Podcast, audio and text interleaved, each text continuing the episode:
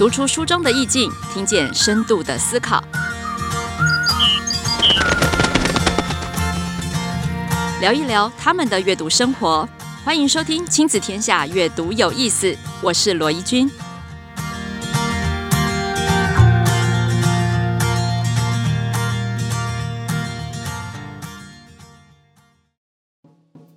大家好，欢迎收听《亲子天下》，阅读有意思。今天我们约到的阅读大来宾是猫头鹰亲子教育协会创办人李苑芳老师。老师，欢迎你跟我们打声招呼吧。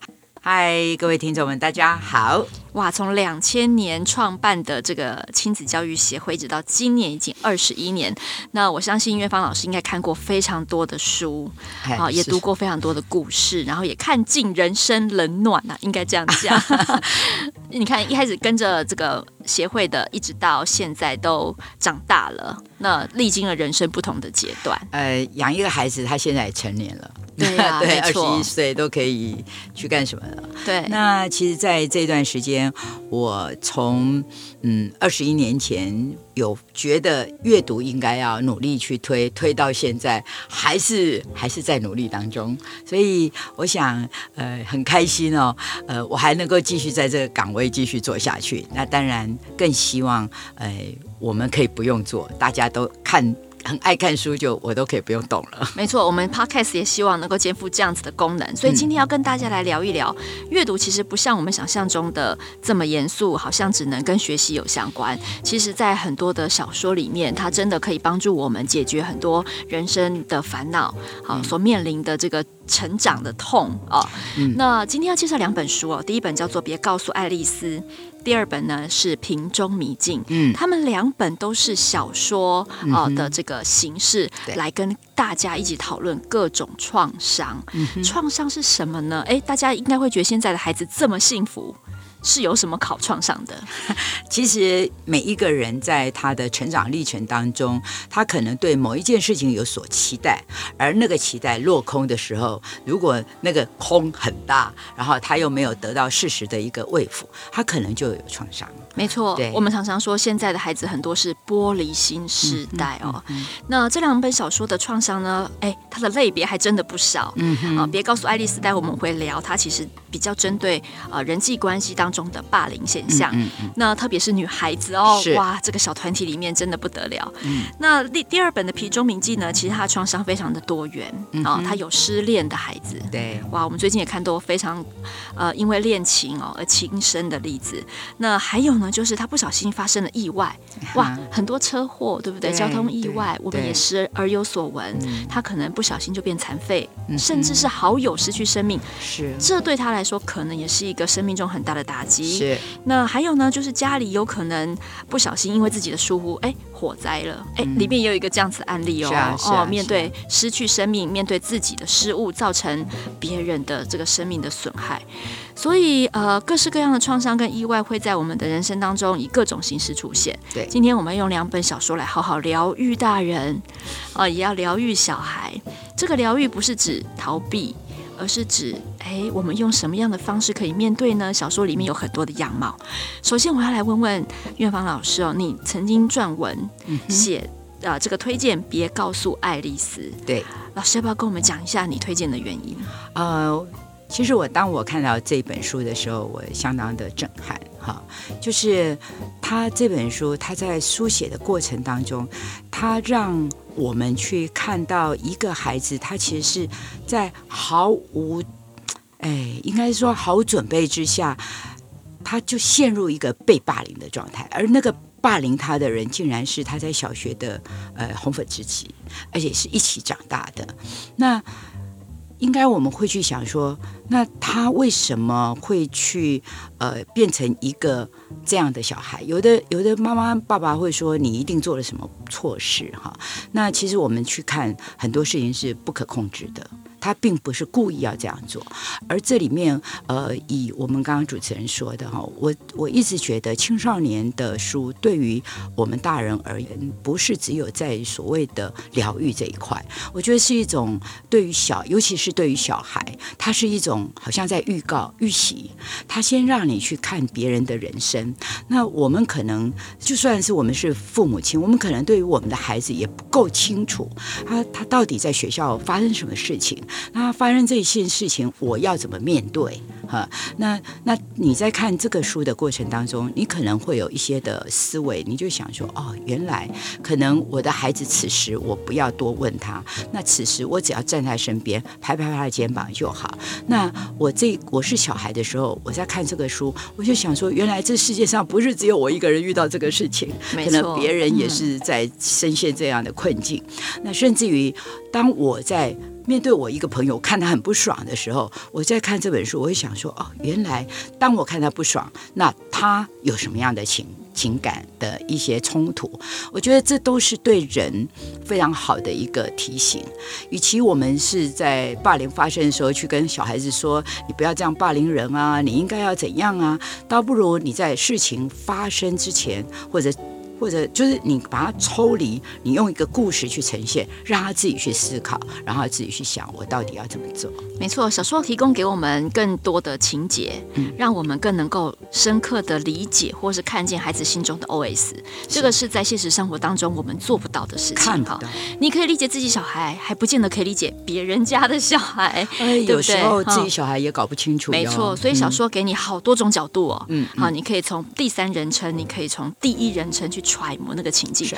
别告诉爱丽丝呢，其实顾名思义，你看他用了爱丽丝，就知道他跟这个经典童话《爱丽丝梦游仙境》是会有一些关联。那这个作者呢，他使用的写作手法也非常的特别。嗯嗯，他是借由童话故事里面爱丽丝梦游仙境，好像在里面冒险闯关，暗喻着其实现实生活当中主角他是处在昏迷状态。对，他因为霸凌而遭受到身体巨大的撞击。对，这是一个在现实生活当中很严重的后果。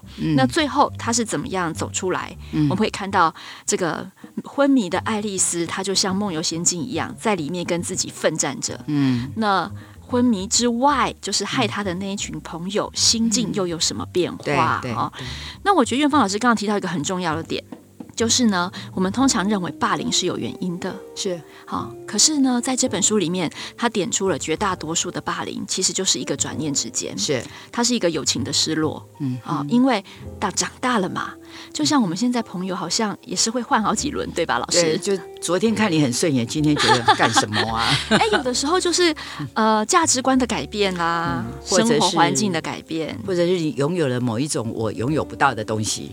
然后就不爽，啊，就会有一些情绪产生。是是，是，对。那当孩子还不够认识自己的时候，嗯、他不知道那叫嫉妒。嗯哼。他只知道，突然之间我看你很不爽，我想离你远一点。嗯，所以未必是自己做了什么错事哦。对对，因为昨天老师可能点你起来，哎，你唱一首歌，你，然后老师还直接说，哇塞，一君你唱的歌太好听了。我想你什么鬼啊，这个人。对呀、啊，小学的时候也没这么红。嗯，就很很长吧。没错。那么在这个书里面的设定就是这样。嗯。所以还没有看过这本书的呃读者们，其实真的很建议去翻一下。真的，我常常觉得。哦，女孩子间，特别是小团体间的那种耳语啊、嗯、霸凌啊、嗯，有时候不是很明显，她、嗯、就是靠一个眼神、一个动作、嗯、一点小小纸条，嗯，像臭屁一样蔓延，你知道，无声无息就突然蔓延开来，整件都是。对，然后你都不晓得什么时候开始的。嗯、对，然后这里面还讲到一个非常闪闪发光的一个女孩子，然后这个女孩子是。搜索这个新线的一个女孩，可是她在这里面却点出这个女孩，其实她的内心是非常空虚的，而且她竟然是霸凌别人的加害者。嗯，对，所以我在我在看这一些哦，你就会看到刚刚像怡君说的，她从各种不同的视角去呈现，去去铺陈结构这个故事。那。其实人生就是这样，人性也是这么复杂。你不能说啊，他就是一个很拽的人，他就是一个很漂亮的人，就这么简单。他有好多好多层面。那呃，因为现在人呢，又生的少，然后又因为各种的生活的一个呃局限，所以我们常常跟人之间的一些互动其实是少的。可是透过这样子非常多元的一个多面向的一个好去看它，你你就会开始去想哦，原来我当我要去呃定义一个人的时候，我可能要缓慢一点，我可能要再退后一点，我可能要转到右边去多看他一点，这样对孩子是好的耶。没错，呃，就像院方老师刚刚所提到的，这个成绩好的人，通常过往是不是被认为他就是个完美的孩子？哎，对，哦，可是。在呃教育现场，如果你去看现在的霸凌事件，哎，很多加害者真的就是具有绝对的优势，是人缘人气王，因为他最有资源去霸凌别人呐、啊，所有的人都听我的。但是反而往往是老师跟同呃老师跟家长不太敢相信呢。是啊是啊，就是这么完美的孩子，嗯、他有需要吗？是啊，对不对？他干嘛霸凌别人？他这么厉害了，是。是然后他这么厉害，他会寂寞吗？他会空虚吗？他应该是什么都有了。所以其他的小朋友是觉得你什么都有，可是他却。什么都没有，他好空虚哦。对，给爱丽丝这本书里面就是这样子颠覆了我们很多既有对霸凌的刻板印象。嗯，各种角色，各种角色，在里面还提到另外一个，我觉得大家要呃应该会觉得很心伤，但它其实是个事实的，就是在主角啊，他曾经。也想要妥协过，也想要进去那个小圈圈。他甚至说呢，在书里面有这么一段哦，我不在乎他们待我如草芥，哇，好卑微哦，真的。哎，我不愿意原谅他哦，我愿意想象，我还我还会想象我们互相说抱歉的场景哦，然后我可以再也不提起他们对我做过的事哦。我也到了不在乎自己是否在小团体中垫底的地步，因为我只想在圈内，而不是在圈外。我只是希望我跟你们在一起，我我不要孤独的被你们排挤在外。虽然我知道你们不真心对我，这这真的，其实很多人可能想起你的过去的那个青少年时代，你可能心有戚戚焉，搞不好你也曾经是这样想过耶。对，所以这个故事帮我们点出了霸凌事件里面的第三种角色。嗯、我们刚刚讲了加害者，嗯，我们讲了被害者，嗯、还有另外一群是什么？跟随者或旁观者，对吧？对。那其实虽然说在书里面呢，这一段话是从爱丽丝嘴巴里面她的内心的渴望，可是她也刚好点出了为什么有这么多人愿意做一样的事，因为她只想在圈内，对，不要在圈外，真的。对，所以你看，一本小小的小说，三种视角，什么都有了，各种的内心戏都有了。对对，好啦，那给爱丽丝，这个爱丽丝后来当然她呃勇敢的呃从昏迷当中恢复。嗯，好，那也因为这么严重的伤害，让。他加害他的这这一群小团体们有了一些奇妙的变化，是的，嗯，也有各自的成长哦。那这就讲到了创伤的疗愈，是好。那爱丽丝大在最后有一个伏笔啦，嗯哼，他到底有没有原谅他，我们要留给大家去看。那当然，当然，对。但是我们要换到下一本《瓶中迷境》，是，我觉得这一本也是我非常喜欢的一本。嗯哼，为什么？大家看那个名字可能不清楚什么叫瓶中迷境啊？那我简单说一下，这个瓶中迷境呢的意思就是有一本笔记本，这本笔记本很神奇哦，只有特别的孩子他写下去的时候，他在写故事、写日记的时候，他就会立刻回到他最后悔的那个关键时刻点啊，所以他们把它称之为叫瓶境。瓶中迷境的简称瓶境。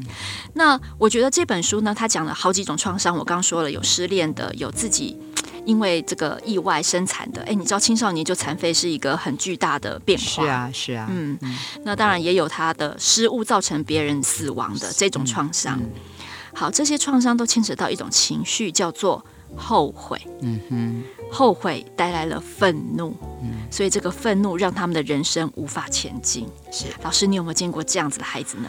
呃，其实我们在跟，尤其是我们在少年关护所啊，哦、对，在那里面我们遇到了蛮多呃，跟呃他因为做了什么事，然后就犯了法，然后他们就进来这个地方。那当然，在这个过程当中，有时候我们会跟一些孩子有一些对话，那你就会。看到这些孩子，他们有时候刚开始会就是谁因为惹我，对，都是因为他。哎，对对，刚开始就是像您说的一个愤怒的一个情绪转移，但是慢慢的，他们有时候也会说，如果我没有怎样的话，可能这件事就不会发生。对，嗯、但当然我们会说，呃，他有忏悔之心，那表示叫做知错能改，善莫大焉。我我觉得比较。重要的是，就像呃，怡君老师说的，就是这个孩子他能不能自己去面对那个那个所谓的错，那个那个点，然后看着他，然后自己去想我如何走出来，去走出一个更好的自己。那我倒是想要跟很多伙伴们、朋友们分享，就是呃，我常常进去那里面，我都会跟那里面的孩子说一句话，就说。嗯，你们也许觉得我是来去自如，然后，然后我又站在讲台上，好像我很好。我要跟你们讲的是，如果我我进去都自称婆婆，嗯、我从十多年前就自称婆婆了。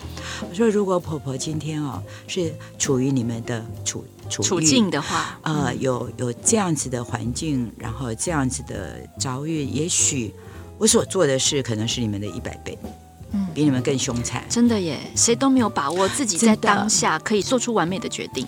呃，什么叫完美？我觉得不太尽然，而是说你，因为我有时候会听到他们告诉我说他的呃家世背景，嗯、我其实听到我我心都很纠结。然后我真心想，我要是那样子的，有那样子的家庭或者是什么，那我可能会因为更愤怒，然后更 crazy，然后我可能犯下更。更大的，罪行。是是是，所以我都跟他们说，所以我我觉得你们这样，我都很佩服你们，你们真的都很不简单，嘿，对，啊，你们辛苦了。当我去呃接纳他们的时候。然后我觉得他们那个脸上的那个线条变柔和了，对哈，对对对，因为真的深深被同理到，对，好，不是什么的错，都是那个一念之间，对，因为那个一念之间，往往就是过去生命好多的累积，好多情绪的累积。那瓶中迷境呢？它最特别的地方就是，我们一直说要走出来，要走出来，哇，这四个字很抽象呢，嗯嗯。到底是要怎么走出来呢？其实你会看到这里面，我我觉得这本书让我很有感觉，就是您刚刚说到的，就是一个日记。那他在写日记的时候，他就会进去到他那个那个 moment，就是事件发生之前。对，呃，我我倒觉得那个其实真的很像是我在写日记，我也有写日记的习惯。嗯、那当我在看日记的时候，我也是回到那个现场。嗯，那我觉得一个人的困境，唯独你不断的去凝视他，你一直凝视他，你才会知道说，你你可能就会想，我到底是要继续在这个地方永远不前进吗？譬如说，假设，嗯，我今天，呃，好，我我我我假设我非常非常生气，呃，我的好朋友就很像爱丽丝，我的好朋友他遗弃我，然后我我我就会想说，他以前跟我有多好多好，那我每次都在想他以前跟我有多好多好，可是我后来还有一些朋友来啊。那我就没有办法往前走。我其实我的人生还有很大的面向，所以当我一直在那里，一直进沉浸在那个过往的那个有限的局面之下，那我一直在看，那我可能就会看出说，哎，可是我后来还有，我后来还有啊。那我如果能够跨出来，我就能够脱离这一切。没错，我觉得这一本书最棒的就是他在跟你讲，你一定要去。正视那个问题，没错。那你到底是要一直痛苦，还是走出来？是。可是我们这样子跟孩子说，就会显得像说教，对不对？说不，说不通的。可是瓶中迷境的设定有够厉害哈！对。你看它的这个设定，就是游戏规则是你写了，你会回到那个当下。对。但是日记本会有用完的一天。对。哎，也就是说，你再怎么样呢？想要回味，比如说我我残废，那我现在想要去重温。我还没有残废之前的那种感觉，哇，好开心哦！然后在那个时间点，我就不要再，我就可以行动自如了。对，好，它终究有结束的一天。对，嗯，那接下来就是刚刚岳芳老师说的，哎，它还有另外一个游戏的规则，你永远只能跟里面的相关人等共享当下的时光，因为你们再也没有以后。对，因为后来的选择就是发生现在的事情了嘛。对，好喽，试试试想看看哈，如果你的日记本用到最后一页了，嗯、那你的选择会是什么？你要跟他回去那个时代，还是你你的重想要现在重来一次的时候会是什么感觉？是是。还有就是，当你重复的沉浸在那个呃当下。事件还没有发生的当下的时候，你的心情从第一次很开心、极度狂喜，到第十次重复那个过程，已经有点 boring 了吧？真的，在里面那个失恋的人就已经开始觉得天哪，好无聊哦！我永远只能跟他做这样的事，我们不可能再前进，因为我只停留在当下的时光。是啊，是。我也只能看到当下的他。是。好，这就是小说的魅力。嗯。小说透过这个情境设定，让你试着去揣摩、重新做选择的各种结果。你到底要就一直沉浸在过去，还是你要走向未来，走出来？没错，而且这个呃平中明镜呢，还有另外一个特别的地方，嗯、这些被挑选出来有没有、嗯、可以写这本日记本的学生？嗯、因为这个太神奇的经验了。跟别人说，别人会以为你是笑哎、欸，嗯，对，所以他们还组成了一个分享小团体，对，因为只有我们五个人知道瓶中迷镜是什么意思。对，对我们跟人家讲，人家会觉得你在做梦吗？你精神有问题吗？你要吃药了吧？明明那件事情已经过去了，你怎么说你昨天又跟那个人在一起？没错，你怎么你还脚又好？你明明脚已经坏了，你还不醒来吗？你在干什么？对。但是你知道吗？这五个人是不是各自沉浸在彼此自己的那个过去里面？因为各自在写日记嘛。但是他们在现实生活里面，他们去分享了心境的变化。不知不觉，这五个人反而也变成了最了解彼此的好朋友，就很麻吉的。哦，这个情节的设定真的不忍不让人赞叹作者的厉害，真的很厉害。最后让他们决定，日记写完最后一页，我不要再继续了，我要跟当下做告别。嗯就是现实生活中的这五个人，真的真的很厉害。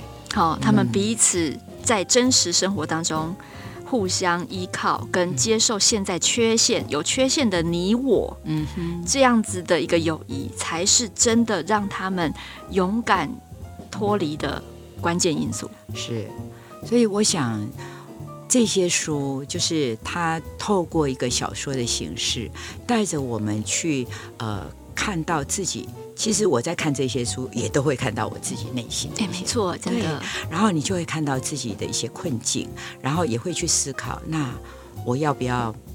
我 我到底要跟过去再来个个敌，还是我应该就把那些放下，我往前走吧？嗯，这就是故事的力量。真的，我们要是没有用故事说话，我们就像是那个道德教条的老师一样，对道德奶奶在这里。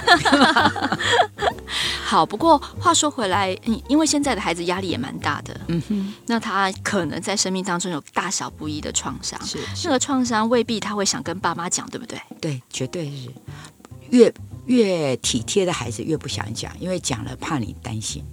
哦，然后跟你又不好的孩子，那更不也不会告诉你。对，所以 anyway，通通不会讲。哇，家长真的很难做哎，啊，真的。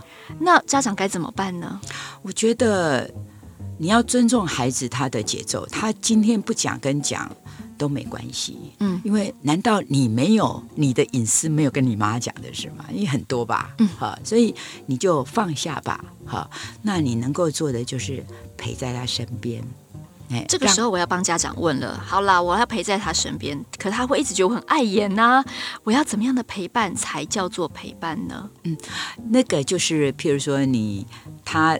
他在干什么？你递一杯热茶给他，嗯，然后假设他今天脸很臭，你就拍拍他肩膀，就说：“哎，辛苦你了。”哎，我常常跟很多家长说：“你不要没事加油哈。”就是 什么意思？就是说，譬如说他今天功课成绩单拿回来啊，或者考了一个不好的学校啊，你就说，哎，没关系，加油加油，我们下次一定会做得更好。表示你就是嫌我这一次做得不好嘛？哎，真的耶，而且没有什么没关系啊。对啊，我很有关系。很多大人都说我没有要求孩子成绩啊，为什么他考试考不好还要那么沮丧呢？嗯、我又没有逼他什么，我又没有给他什么惩罚。嗯呃，我们往往忽略了孩子也是需要面子的，他也有自尊的，还有他有他的世界。对，难道他不知道自己有多烂吗？真的好，那他的重点不在于你一直粉饰太平，而是在于有没有人可以支持他变得更好。对，有没有人可以找出具体的方法？呃，我想变得更好。就我我担心怡勋这么一讲，有一些家长就想哦，那赶快去补习，或者我们赶快。没有，应该是赶快看这两本小说吧。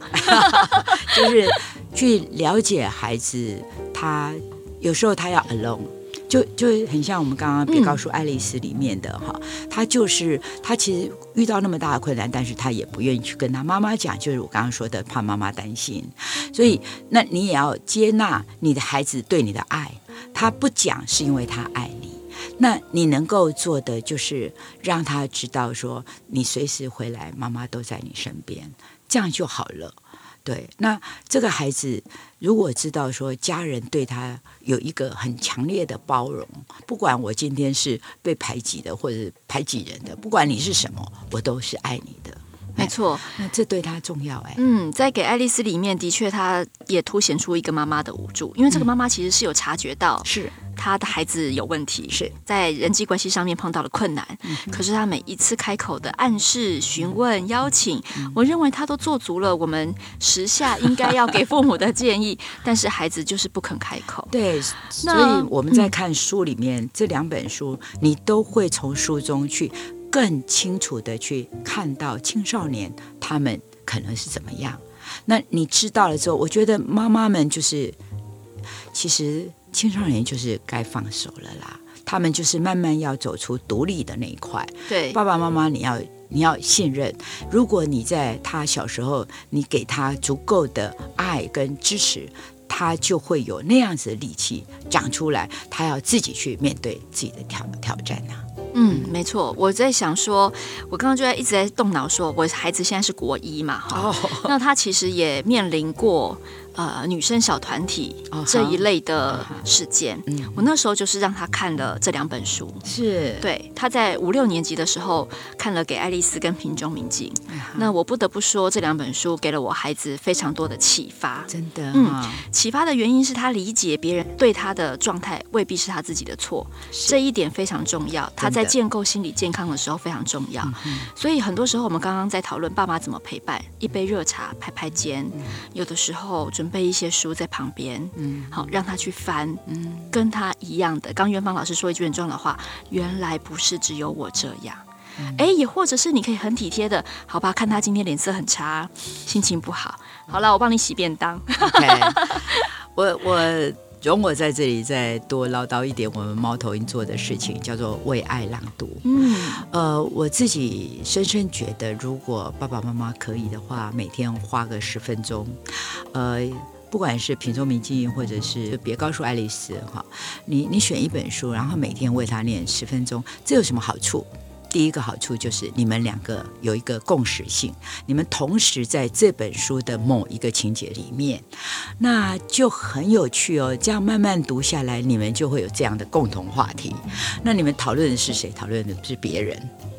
那可是这个别人就对应着谁？对应着你的孩子的内心。真的，就像安全，我们都在讲别人邻居发生的事，对不对？但是在里面就暗喻着你我现在的困境。退一步说话嘛，是是。所以这个这个最安全的一种，哎，我在论方法，八卦讨论法。好，那我们都去说别人，可是孩子心中都知道。哦，所以爸爸妈妈对于这件事的观点是什么？那我可以在这里面，我也可以说一下，呃，我的观点，但是我是说他的观点。别人的观点，嗯，我觉得这很好。那呃，长期我们在做为爱朗读这样子，呃，就是亲子共读的这样的活动，我们做很久了。呃，那你不用担心说你的孩子现在是国中或高中，我就跟各位说吧，我的儿子现在都已经四十一岁了，那他现在被卡在日本工作也回不来，我们三不五时就做。我们经常就是我念书给他听，哇，感情非常的好。然后我们就会有共同的话题，我们这个话题诶可以跨很多界面，甚至于还可以有一次我们就去拿呃，他是从日文译过来台湾的书，然后他就开始跟我讨论这个译笔如何，我觉得也很有趣，很有趣啊。当然了，我知道也许有一些家庭他们的气氛或者是关系，嗯、可能没有办法马上哈就进入到朗读，嗯、那也没关系。或者有些家长会担心说，诶。我的孩子好像没有办法阅读长文呢，嗯、他只爱看漫画哎，嗯、啊，怎么办？那你们两个讲的小说他都看不到啊，看不了，看不完啊，Okay. 我又该怎么帮助他呢？好、那我觉得在这里我可以分享一下，嗯，不如大人先看吧。是的，是的。哎，有的时候如果你要运用院方老师刚刚说的茶水间的八卦法，你也要有内容吧？哎哎，好、哦，那没有内容的时候，就在小说里面把一个主角的故事说出来，是、啊，这不就是邻居发生的事吗？是，是 好，那我会建议就是呃，我们用月芳老师的方法，然后呢自己去读一些小说。第一个让你比较轻松，对、嗯，心头轻松很多。其实我的孩子很正常，对对，对不对？他没有特别糟，对，他也没有特别可怜，对，哎，放下就好了，对放心就好做事。那就可以让你比较恢复在正常的水准，你心里面在正常的水准，嗯、也不至于做出。继续伤害孩子的事，对对对。哎，有的时候家人的帮忙反而是伤害。真的真的。月芳老师有没有相关的例子可以跟我们分享？嗯，好，我先说一个，就是我小孩很很很小，因为他们现在都很大了。呃，他们小时候就常常跟我警告一件事情，就因为他们常常回来跟我分享学校什么事什么事。那有时候我听了就 有点寄养，就说：“哎，那你觉得要不要妈妈做什么？”他有一天就很正色来跟我警告，哈，是说：“妈妈，我告诉你哦，学校是我每天去。”我一个人去面对的一个场域，您呢？你只要出手做任何事，都我要来帮你擦屁股。好，那所以呢，除非我请你出手，不然你就听听就好，你都不要有任何动作，就是不管是什么事，我觉得这个。很很受用，没错。我的小孩在很年轻的时候，大概是小学，不知道是几年级，他就跟我很清楚的讲这件事。那我也把这一句话就送给大家哈，嗯、就是你一定要想哈，就是孩子那个世界是孩子的世界，你不要因为。